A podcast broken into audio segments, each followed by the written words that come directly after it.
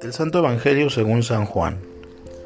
En aquel tiempo Jesús levantando los ojos al cielo dijo, Padre, no solo te pido por mis discípulos, sino también por los que van a creer en mí por la palabra de ellos, para que todos sean uno como tú, Padre, en mí y yo en ti somos uno, a fin de que sean uno en nosotros, y el mundo crea que tú me has enviado. Yo les he dado la gloria que tú me diste para que sean uno como nosotros somos uno, yo en ellos y tú en mí, para que su unidad sea perfecta, y así el mundo conozca que tú me has enviado, y que los amas como me amas a mí. Padre, quiero que donde yo esté estén también conmigo los que me has dado, para que contemplen mi gloria, la que me diste, porque me has amado desde antes de la creación del mundo. Padre justo, el mundo no te ha conocido, pero yo sí te conozco, y estos han conocido que tú me enviaste. Yo les he dado a conocer tu nombre y se lo seguiré dando a conocer, para que el amor con que me amas esté en ellos y yo también en ellos. Palabra del Señor. Buena parte del tiempo y de las energías de Jesús estuvieron dedicadas a formar un grupo con los discípulos que eligió para que le acompañaran en su misión. No era suficiente el vínculo individual con Él, el estar cerca de Él y vivir juntos muchas cosas.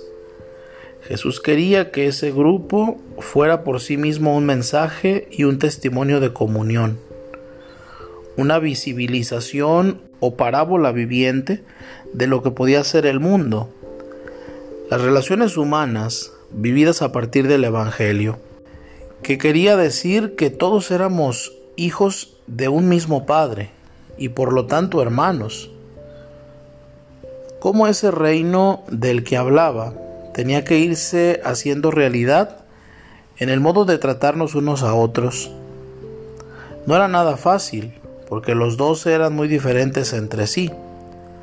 Los evangelios nos cuentan sus envidias, sus ansias de poder, sus torpezas y sus miedos, su incomprensión. Los hechos de los apóstoles nos han dejado ver los primeros conflictos de la comunidad primitiva Podemos afirmar sin duda que el seguimiento de Jesús, el aceptarle como Salvador, implica aceptar a otros, implica una vida de comunidad, implica vivir fraternalmente. Y así se comprende su inquietud y su deseo, pues al orar por ellos en su despedida, pide al Padre que sean uno como nosotros somos uno. El listón lo pone muy alto, no es simplemente que se organicen bien, que distribuyan tareas, que trabajen en lo mismo. Se trata del esfuerzo que necesitamos para que nuestro seguimiento de Jesús sea reflejo, imagen de la unidad en el amor que reina entre el Padre y el Hijo. Ayudados, eso sí, por la fuerza y el don del Espíritu. Sin este don, esa unidad se vuelve tarea imposible para nuestras pobres fuerzas. Jesús le expresa al Padre su profundo deseo de que también ellos, y los que creeremos en Él por medio de ellos, experimenten el mismo amor que a Él le ha sostenido, que le ha acompañado, que lo ha guiado, y que es más fuerte que la misma muerte, ya que los discípulos han conocido su nombre. Precisamente ese amor es la raíz y el impulso para ir al mundo, al que son enviados como Él mismo fue enviado por el Padre. Es un amor que lanza hacia afuera. San Lucas describirá a las primeras comunidades diciendo que tenían un solo corazón y una sola alma. Y Tertuliano comenta que los paganos viéndoles exclamaban, Miren cómo se aman. Las tres culturas que rodeaban a Jesús en su tiempo eran excluyentes. Para los judíos, la salvación de Dios era exclusivamente para los que cumplían la ley y estaban circuncidados. Todos los demás eran paganos. No recibían la salvación de Dios. Los griegos, por su parte, despreciaban a los que no tenían sabiduría. Y en cuanto a los romanos, diferenciaban muy bien quién tenía la ciudadanía romana y quién no.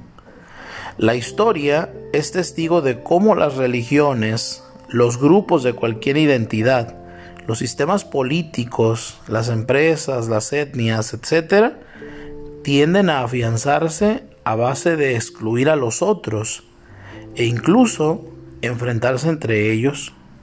Procuran absorberlos, silenciarlos, ningunearlos, manejarlos, y así se multiplican los conflictos y la violencia. Jesús, en cambio, que quiere la paz, la fraternidad, la comunión entre los hombres, opta abiertamente por la inclusión, la unión, el amor teniendo como modelo su propia experiencia de comunión. Reconoce que el Padre es más grande que yo y Él me ha enviado. Hago su voluntad y no por ello pierde su libertad ni su identidad personal. La unidad de Dios es a la vez Trinidad de amor y fuente de vida. El camino de la integración no excluyente ni destructiva, está lleno de obstáculos. El egoísmo y la afirmación por destruir cualquier nosotros. La unidad que Jesús quiere para nosotros y para todos los hombres nunca será el resultado de imponernos por medio del poder, de la fuerza o de las alianzas humanas. Solo el poder del amor, del servicio, de la generosidad y de la humildad puede crear esta unidad.